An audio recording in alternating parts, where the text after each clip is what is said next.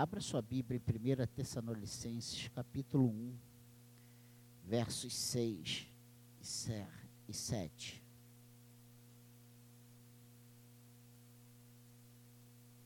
Primeira Tessalonicenses, capítulo 1.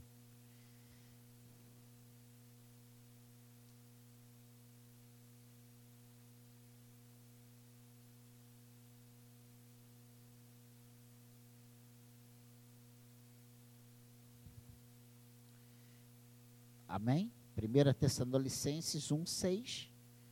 Com efeito vos tornastes imitadores nossos e do Senhor, tendo recebido a palavra, posto que em meio de muita tribulação, com alegria do Espírito Santo, de sorte que vos tornastes o modelo para todos os crentes na Macedônia e na Acaia. Amém? Abra sua Bíblia em Gálatas, capítulo 5. Volte algumas páginas. Verso 22. Gálatas 5, 22. Mas o fruto do Espírito é amor, alegria, paz, longanimidade, benignidade, bondade, fidelidade. Você achou a palavra alegria aí, nesse versículo 22? Mas o fruto do Espírito é amor, alegria, paz, longanimidade, benignidade, bondade, fidelidade. Amém? Que o Senhor abençoe a leitura da Sua palavra, que o Senhor prepare o nosso coração como uma terra fértil a receber a boa palavra, a boa semente, a palavra de Deus.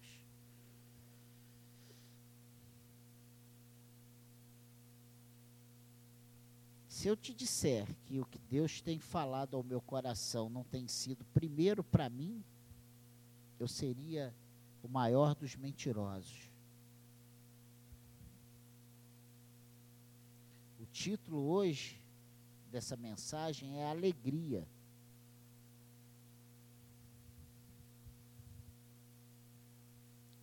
Falamos muito e buscamos outro tanto.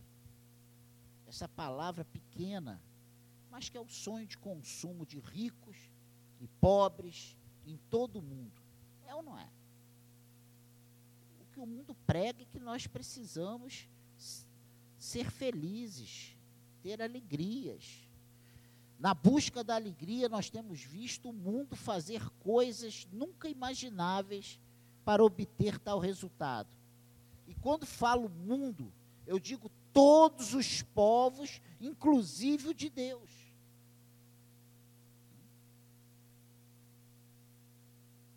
Se nós ouvimos uma mensagem que não é aquilo que queremos ouvir, que não está trazendo eco, não está nos alegrando, peraí, eu vou embora daqui, eu vou para outro lugar, porque eu quero ser, eu quero alegria, eu quero sair alegre. No Novo Testamento nós vemos vários registros acerca de alegria em conexão com a proclamação, né? Em suas variadas formas das boas novas do reino de Deus. E se nós prestarmos atenção, isso você começa a ver isso no Novo Testamento a partir do anúncio dos anjos em relação ao nascimento de Jesus. Olha lá o que diz Lucas capítulo 2. Nós vamos abrir a Bíblia poucas vezes umas 30. Lucas 2. Menos um pouco. Mas nós vamos abrir algumas vezes. Lucas 2. Eu quero que a gente veja nessa noite juntos, nas Escrituras, o que a palavra de Deus fala sobre isso. Olha o que diz aqui por ocasião do nascimento do nosso Senhor Jesus, Lucas capítulo 2, verso 10. O anjo, porém, lhes disse, disse a quem? Aos pastores, né? Que viviam nos campos e guardavam o seu rebanho durante a vigília da noite. O anjo, porém, lhes disse: Não temais, eis aqui vos trago boa nova de grande alegria, que o será para todo o povo. Olha que o nascimento de Jesus, ele é anunciado pelos anjos como algo de, que seria de grande alegria para eles, não só para eles, mas para todo o povo. Se você prestar atenção, voltando aqui algumas páginas, em Marco, Marcos capítulo 11, verso 9, e aqui já um outro tipo, né? A entrada triunfal de, de Jesus em Jerusalém. Vocês lembram que a multidão estava eufórica, correndo à frente do, de Jesus, entrando ali em Jerusalém, e eles gritavam, gritavam o quê? Osana. Né? Tanto os que iam adiante dele, como os que vinham depois, clamavam. Clamavam o quê? Osana, bendito que vem em nome do Senhor. Bendito o rei que vem, o reino de Davi, nosso pai. Osana nas maiores alturas. O povo estava feliz, estava em júbilo, estava alegre na perspectiva de um do reino de Davi ser reestabelecido. Eles estavam aqui com outra, outro entendimento, mas eles estavam felizes. É um relato bíblico sobre momento de alegria. Se você voltar ainda mais no Evangelho de Mateus, no capítulo 28, logo após a ressurreição de Jesus, nós vemos as mulheres indo ao sepulcro e se deparando com, a, com aquilo que elas se depararam, o sepulcro vazio, a notícia de que Jesus tinha ressuscitado, ele não estava mais ali. Olha o que aconteceu aqui com essas mulheres após a ressurreição de Cristo. Mateus 28, verso 8. E retirando-se elas apressadamente do sepulcro, tomadas de medo, e que? E grande alegria correram a anunciá-lo aos discípulos. Então, o fato delas terem ouvido essa boa notícia que Jesus tinha ressuscitado, isso trouxe medo, mas também uma grande alegria. Lá no Evangelho de João, no capítulo, voltando aqui algumas páginas, 16, no verso 24, nós vemos o próprio Senhor Jesus que transmite essa alegria aos outros. Olha o que ele diz aí. Quando Jesus está falando sobre a missão do Consolador, né? E ele diz: Até agora nada tem despedido em meu nome. Pedi e receberei, para que a vossa alegria seja completa. Pô, pastor, então já tem coisa dessa aqui, né?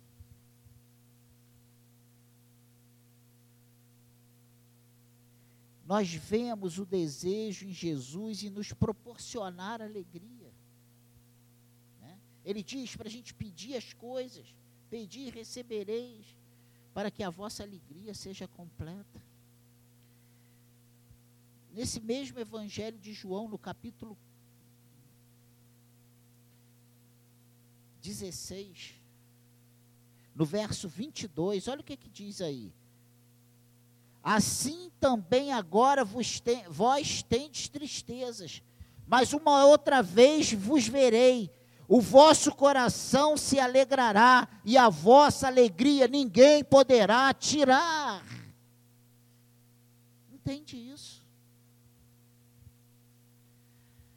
Nós vemos a alegria como resultado de uma comunhão profunda entre a igreja e Jesus, entre os filhos de, Jesus, de Deus né, e o seu Senhor. Se você for ver lá em Atos, capítulo 2, verso 46 e 47, que diz que mostra como viviam os cristãos da, né, a igreja primitiva, como vivia a igreja primitiva. Você vai ver que eles que diz aqui no versículo 46 de Atos, capítulo 2, que a igreja vivia diariamente, eles perseveravam unânimes no templo, partiam pão de casa em casa e tomavam as suas refeições com o que? Alegria e singeleza de coração, louvando a Deus e contando com a simpatia de todo o povo. Enquanto isso, acrescentava-lhe o Senhor dia a dia os que iam sendo salvos.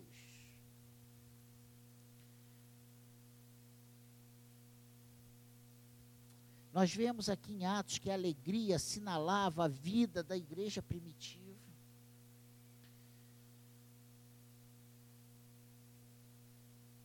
Se você for avançar mais algumas páginas em Atos 13, verso 52, você vai ver também que Paulo e Barnabé eles vão para os gentios. E esse versículo 22 diz que os discípulos, porém, transbordavam de alegria e do Espírito Santo.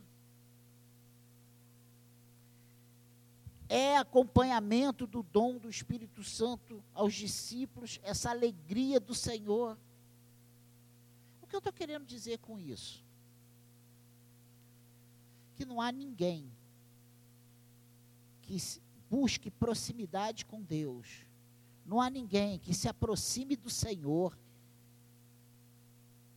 mesmo que esteja passando por dificuldades, mesmo que estejamos passando por momentos difíceis, que não sejam impactados, transbordados pela alegria do Senhor. Não tem. Eu falei para uma irmã hoje de manhã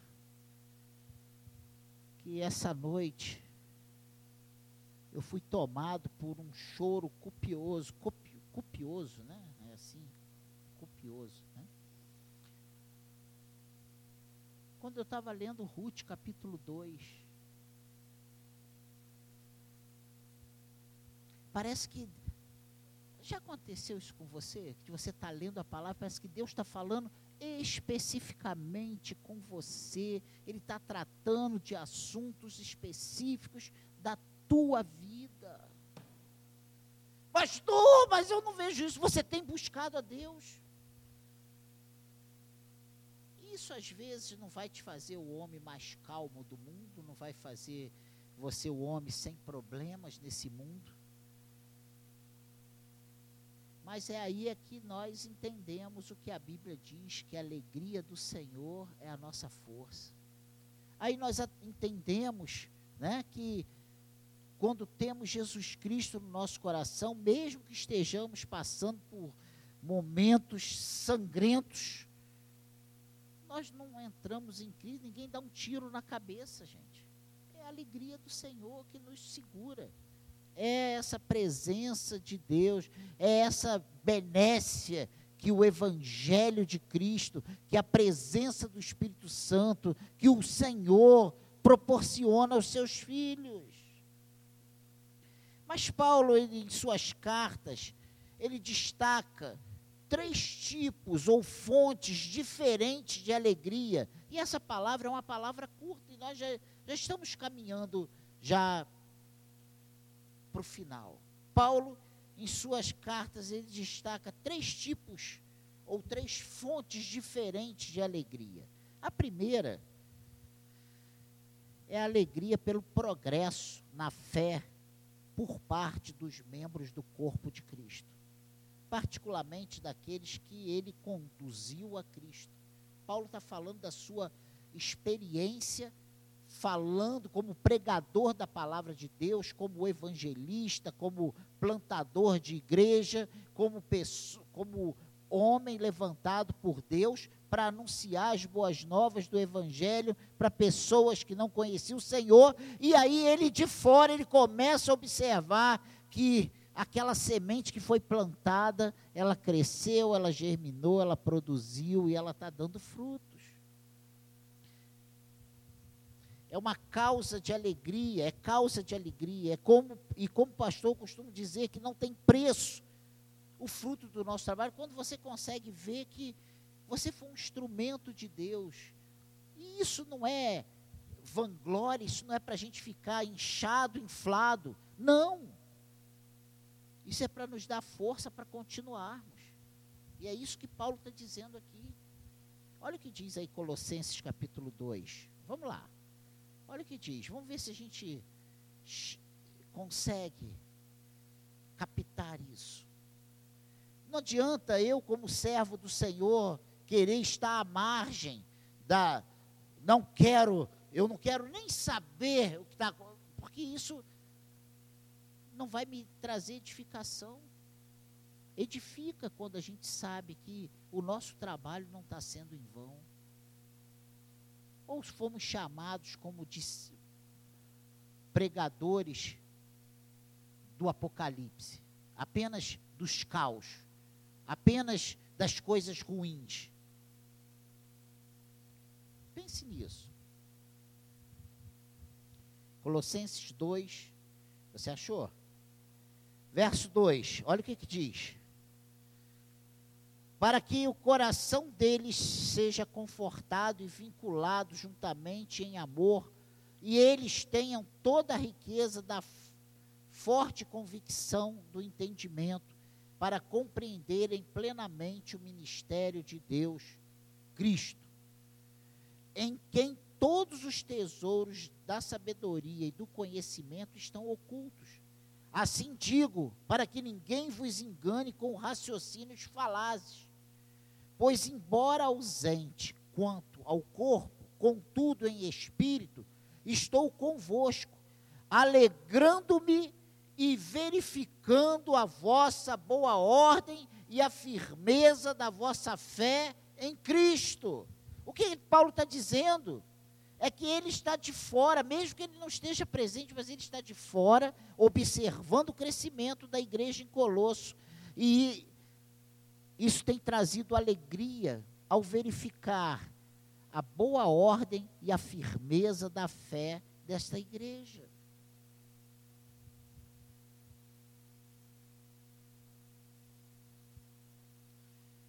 Se você for lá em 1 Tessalonicenses, vira aí mais algumas páginas. Capítulo 2, duas páginas, chega lá. No verso 19 e 20, olha o que, que diz.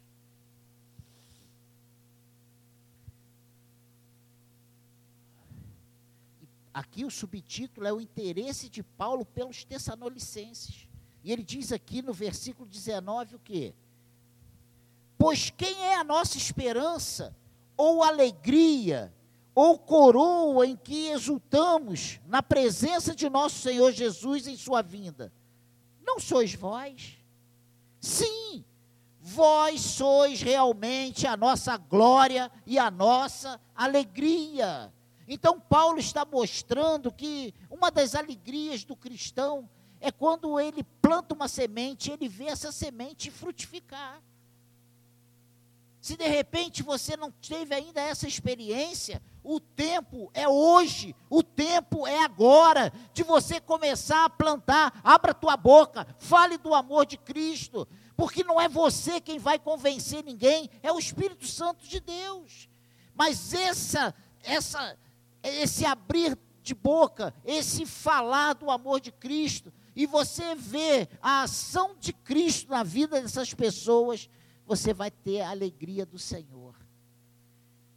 Pastor, eu entro e saio, eu não sinto nada. Você tem feito a obra. A fazer a obra de Deus traz muitas pauladas na cabeça, muitas frustrações, muitas decepções, mas também muitas alegrias. Amém? Eu estou muito feliz com você. Que isso, pastor? Mas olha, tem mais espaço vazio. Não, não importa. Eu não posso olhar para as cadeiras e me entristecer com elas, eu tenho que olhar para você e me alegrar contigo. Porque se uma alma for abençoada, uma alma for salva, já há uma festa no céu. Não importa o número. Importa é você ser fiel àquilo que Deus tem feito chegar às suas mãos. E eu estou muito em paz em relação a isso. E espero que todos aqui estejam. Então, Paulo ele destaca né, que três formas, né, três fontes de alegria. E uma das fontes de alegria é quando nós a, fazemos a obra de Deus, porque ele está falando aqui da obra de Deus que ele estava fazendo. E esse fruto do trabalho da obra que ele estava fazendo. Que Deus também possa fazer frutificar a obra dele através da sua vida dando aula para o departamento infantil, falando do amor de Cristo, recebendo as pessoas, seja, não importa, não precisa ser é, como Paulo plantando igrejas, porque nem todos foram chamados para serem plantadores de igreja, nem todos foram chamados para pregar a palavra, mas Todos fomos chamados com uma missão, todos temos algo a fazer em prol do reino de Deus. E quando fazemos com entendimento, sabendo que é para Cristo, isso resulta em alegria para as nossas vidas, isso traz paz ao nosso coração, e o Espírito Santo de Deus se move em nós, e ele nos sustenta, ele nos dá a força necessária para continuarmos. Se a alegria do Senhor é a nossa força. Eu creio que o que sustentava Paulo nas suas prisões não era só saber dos aborrecimentos, mas saber dos frutos que estavam causando o ministério dele. Produzindo né, o ministério dele. Eu acredito piamente nisso. Segunda coisa que se destaca aqui através da, de Paulo, né, como fonte de alegria, é a alegria produzida paradoxalmente como resultado de sofrimento e até mesmo de tribulação por amor a Cristo.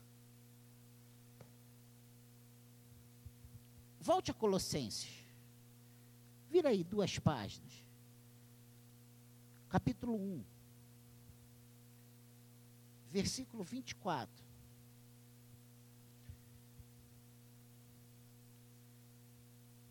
E mais uma vez o subtítulo dado por João Ferreira de Almeida, a missão de Paulo, o ministério do o mistério do evangelho. E ele começa esse versículo 24 dizendo: "Agora me re gozijo nos meus sofrimentos por vós, e preencho o que resta das aflições de Cristo na minha carne, a favor do seu corpo, que é a igreja. E aí ele diz: da qual me tornei ministro de acordo com a dispensação da parte de Deus, que me foi confiada a vosso favor, para dar pleno cumprimento à palavra de Deus. Você vê que essa alegria produzida pela obra de Deus, não só quando as coisas vão bem, mas quando o fazer a obra de Deus implica em sofrimentos por amor a Cristo. Pensa nisso. E isso traz paz como resultado de sofrimento e até mesmo de tribulação por amor a Cristo, visto que é produzido pelo Senhor e não por nós mesmos. Quem produz essa, essa alegria em nós não, não são as circunstâncias. Não é porque eu sou esperto, é porque o próprio Senhor dá, nos dá essa, produz essa alegria em nós. E por último, o terceiro ponto é a alegria de fato ela é produzida finalmente pelo Espírito Santo, ou seja, é um dom do Espírito. E nós lemos lá em Gálatas 5:22. E eu fiz questão de perguntar para você se você tinha lido que ali era amor, alegria, as... Amém? sendo por conseguinte algo dinâmico e não estático, porque é o fruto do Espírito. Essa alegria se deriva do amor, tanto do amor de Deus como do nosso próprio. Essa alegria é, portanto, intimamente associada na lista paulina relativa ao fruto do Espírito, com esse amor, produzindo alegria, como fruto do Espírito de Deus em nós.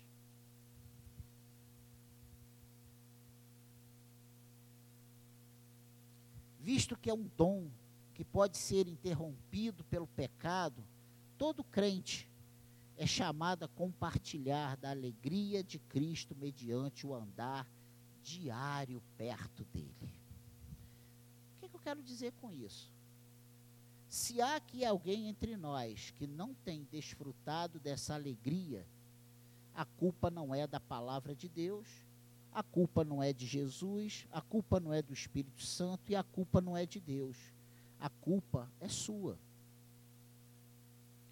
Vê se em algum momento você não se afastou de Deus. Vê se em algum momento você não deixou de cumprir com as suas responsabilidades com Deus. Que isso, pastor? O senhor está sendo duro? Estou sendo duro. Você tem orado, você tem lido a Bíblia, e você tem fugido da aparência do mal? As mesmas três perguntinhas que eu fiz hoje pela manhã. Você tem feito isso? Você tem se posicionado para o mundo te ver e te, e te aceitar? Ou você tem se posicionado para Deus te ver e te aceitar? Tem muitas pessoas que vivem hoje preocupadas se o mundo vai lhe aceitar, mas tem muitas pessoas também preocupadas ou não preocupadas se Deus vai nos aceitar. Se estamos alegrando a Deus com a nossa vida. Pense nisso. Se entendemos que a alegria é um fruto do Espírito Santo, faz parte do fruto, né? Compõe o fruto, porque aí não são vários frutos, é um fruto.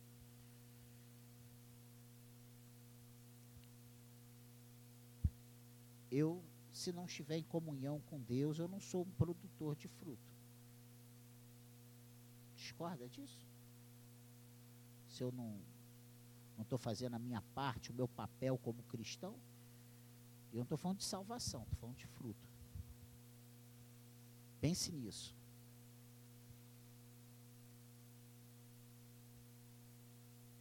Se somos chamados a compartilhar da alegria de Cristo mediante o andar diário perto dele,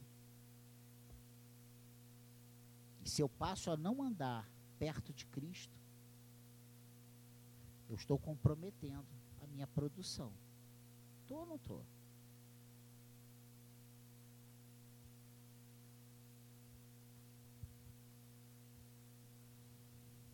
Vamos lá em 1 de Pedro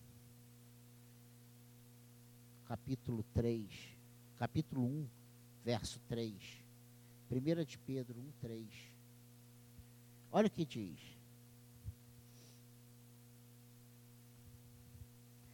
Nós somos chamados à prática do regozijo no conhecimento de Cristo e de sua salvação.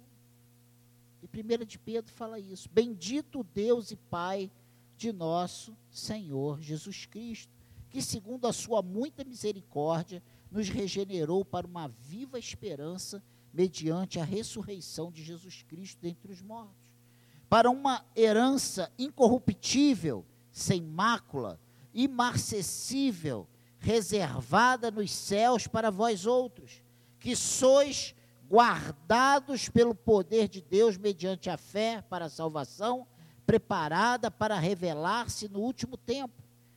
Nisso exultais, embora no presente, por breve tempo, se necessário, sejais contristados por várias provações, para que, uma vez confirmado o valor da vossa fé, muito mais preciosa do que o ouro perecível, mesmo apurado por fogo, redunde em louvor, glória e honra na revelação de Jesus Cristo, a quem não haverá visto, a quem não havendo visto a mais, no qual não vendo agora, mas crendo, exultais com alegria indizível e cheia de glória, obtendo o fim da vossa fé, a salvação da vossa alma. E olha o oito. A quem não havendo visto, não havendo visto, a mais, no qual não vendo agora, mas crendo, exultais com alegria indizível e cheia de glória. Nós temos tido alegria indizível, mesmo que não vendo.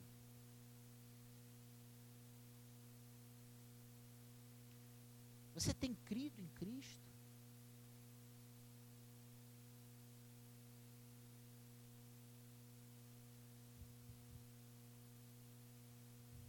Você tem amado Cristo? Será que o nosso amor tem sido maior por Cristo ou maior pelo mundo? O que nós temos valorizado mais, Cristo ou as nossas amizades? Pense nisso. É uma palavra para nós pensarmos. Porque nós reclamamos muitas vezes que estamos vivendo tristes dentro da igreja. Eu tenho ouvido com esses ouvidos que a terra há de comer. O pouco que eu ainda estou ouvindo, porque eu, eu recebo muita reclamação, né? Tem que falar duas vezes com você, está ficando velho. Estou ficando velho, gente. Mas eu tenho ouvido com esses ouvidos. Uma penca, um montão não é só daqui. De crentes tristes, de crentes frustrados, de crentes decepcionados, que não desfrutam da alegria do Senhor.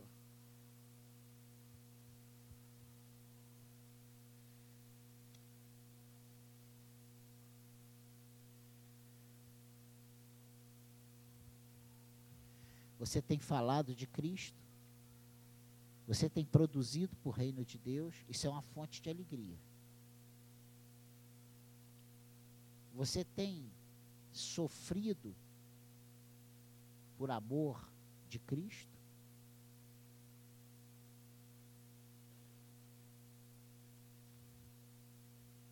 Você tem produzido fruto do Espírito? Três maneiras na palavra de Deus que nós vemos que redunda em alegria. Você realmente está na igreja e você acredita em Cristo? É muito triste quando um pastor pergunta para um membro: está tudo bem? Você, se Jesus voltar hoje, você tem certeza? Do... Pastor, não tenho não. Como eu tenho ouvido isso? Não, não tenho não. Como cristão não podemos, como nós. Se você não tem, imagina eu. Cada um precisa ter a sua própria convicção. A Bíblia diz que o Espírito testifica com o nosso Espírito que somos filhos de Deus. E aqui nesse texto Pedro diz: a quem não havendo, olha, o 7, para que uma vez confirmado o valor da vossa fé, muito mais preciosa do que o ouro perecível, mesmo apurado por fogo, redunde em louvor, glória e honra na revelação de Jesus Cristo a quem não havendo visto a mais, no qual não vendo agora, mas crendo, exultais com alegria indizível e cheia de glória, obtendo o fim da vossa fé, a salvação da vossa alma. Irmãos, é hora de nós acordarmos, vamos clamar, vamos pedir a Deus que aumente a nossa fé, vamos pedir a Deus que nos dê as experiências necessárias e eu não estou falando que nós temos que viver de experiência, nós temos que viver da palavra de Deus, mas a palavra de Deus, ela produz experiências com Deus. Que é isso, pastor? É verdade. E eu não estou falando aqui nenhuma apostasia, não. É verdade. experiência do Evangelho produz experiências pessoais com Deus. E eu não estou dizendo que as nossas experiências pessoais precisam ser aqui pregadas e, e levantar como bandeira. Não, cada um tem que ter a sua. Você precisa ter a sua experiência com Deus. E você só vai ter experiência com Deus se você dobrar o seu joelho, se você clamar o Senhor, se você buscar o Senhor, se você pedir a Ele isso. Abra a tua boca. Peça. Eu não tenho, pastor. Peça a Deus. Não se conforme em ser um crente morno. Não se conforme em ser um crente insosso. Não se conforme em ser um, um crente, como diz o, a palavra, o sal insípido, né? que não presta para nada, que não tempera nada, que não acrescenta nada. Você tem transformado a vida das pessoas que se relacionam contigo. Elas têm visto testemunho em você. Não, não conta isso aqui para o Fonte, não, porque ele é crente. Então, olha, Fonte, ora por mim.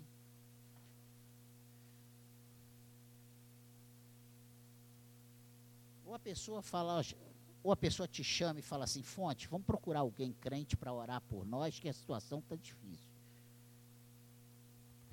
Entende o que eu estou falando? Nós precisamos fazer a diferença. E essas coisas vão trazer alegria para nossa alma. Essa semana eu ouvi algumas coisas que alegraram o meu coração, mesmo humilde, pequenininho. E eu não vou falar porque não interessa isso a vocês. Mas a gente tem coisas que a gente precisa às vezes vem como um bálsamo numa hora que você está achando que tudo vai transbordar e o Senhor manda, sabe? Que, aqueles favos de mel assim. Aí adoça a tua boca, tu renova as suas forças. Aí você fala assim, é, realmente, eu fui um instrumento. Não tem nada que traz mais alegria para um crente quando ele se vê um instrumento sendo usado na mão de Deus. É verdade ou não é? Sabe por que, que eu fiquei alegre hoje pela manhã? Porque foi um trabalho que nós fizemos na rua. É tão bom você ver que, ah, se dormiu, se veio por interesse. Eu não tenho que julgar o coração de quem entrou aqui. Eu tenho que agradecer a Deus porque eu falei que Jesus era a solução e eles vieram aqui. Ah, foram ajudados? Amém. Se voltou, amém. Se não voltou, amém. A nossa parte nós fizemos. Isso é com Deus. É um planta, o outro rega, mas quem dá o crescimento é o Senhor. A gente não pode viver em cima do. E se não ficou aqui, ficou ali, se está no reino, glória a Deus. A gente não está pregando secado, a gente está pregando Cristo. Nós não estamos, nós convidamos para vir aqui, porque aqui é a nossa base mas nós estamos fazendo em prol do reino de Deus. Seja, entendeu, irmãos? Então vamos acordar para isso. Arregace a sua manga, ajude, se envolva na obra de Deus, porque no Senhor o nosso trabalho não é vão. O Senhor não fica devendo nada para nós.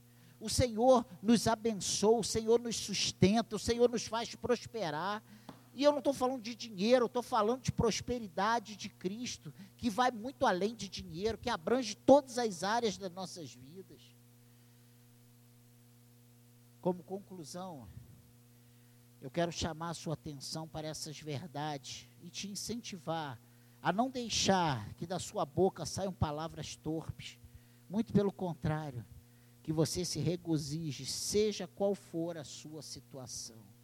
E Paulo, ele fala isso, olha, que ele aprendeu a viver em toda e qualquer situação.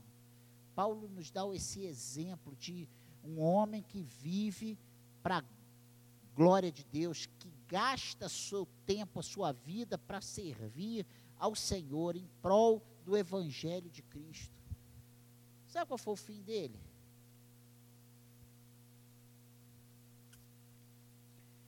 Morando num palácio, ele viveu todos os dias comendo as finas iguarias, bebendo vinho, de primeiríssima, foi isso? Prisão, açoite, fugas, naufrágios, mordida de víboras. Hein, irmãos?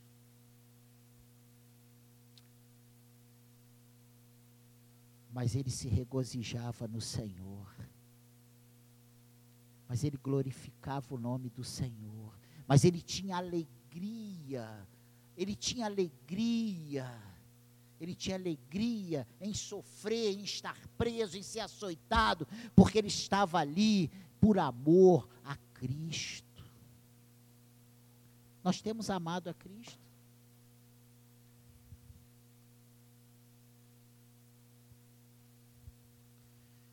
eu não tenho medo de dizer que os nossos maiores problemas estão no nosso coração. Nós muitas vezes não temos valorizado, não temos amado, não temos reverenciado o nosso Deus como ele precisa ser reverenciado, amado e cultuado. Quando chega um empresário no seu trabalho, o seu chefe, o presidente da sua empresa. Márcio agora está trêmulo, né? Quarta-feira ele vai para a Alemanha. Vai falar com o, o dono da empresa, o, o dono, o, o, bam, bam, bam, bam, bam, bam, né? Vai ter que apresentar uma aula para esse homem. Eu quero ver se o Márcio vai chegar lá de, de camiseta, chinelo e, e bermuda. E aí?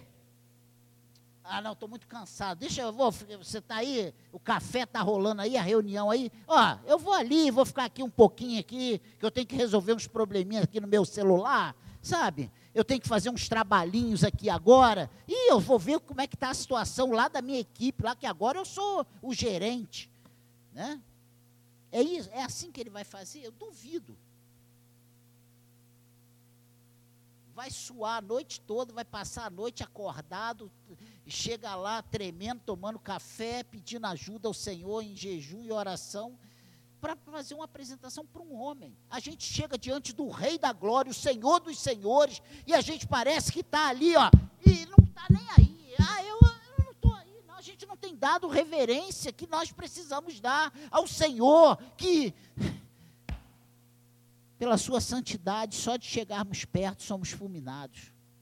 Essa é a verdade. E ele não faz isso, claro, porque nós estamos debaixo do sangue do seu filho amado que foi derramado por nós. Mas que nenhum de nós aqui, por direito, teríamos como chegar diante dele. Pensa nisso. Irmãos, vamos acordar. O Senhor nos ama e Ele tem o melhor para nós. Jesus, ele mostra ao longo das Escrituras, e principalmente, só, eu só separei textos do Novo Testamento falando de alegria. E quantas vezes Paulo diz: enchei-vos, alegrai-vos, regozijai-vos. Eu não entrei nessa vibe. Eu fui por outro caminho. Repleto de textos, nos chamando nos mostrando que há interesse de Deus, há interesse de Jesus Cristo, que o seu povo seja um povo alegre. É uma marca de Cristo. Alegria faz parte do fruto do Espírito Santo. Pense nisso.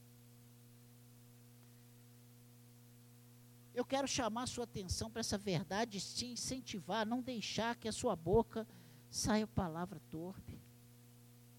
Muito pelo contrário, que você se regozije, seja qual for a sua situação. Eu não encontrei na Escritura nenhum motivo de tristeza para aqueles que são lavados e remidos pelo sangue de Jesus. Podemos passar por breves momentos de tribulação, mas no final da noite tem o raiar de um novo dia, e com ele vem alegria para o Filho de Deus. Amém, igreja? Você sabe o Salmo 126, verso 5, 6, quando diz que os que com lágrimas semeiam, com júbilos ceifarão? Que os que sais andando, chorando e semeando, voltarão trazendo com alegria os seus feixes? Ah, não tem nada a ver, tem a ver com choro, com cansaço, com tristeza, com penosidade, coisas, com dificuldades do dia a dia, mas quando nós não deixamos de fazer aquilo que o Senhor nos confiou, o resultado é alegria, o resultado é bênção, o resultado é paz no nosso coração. Amém, igreja?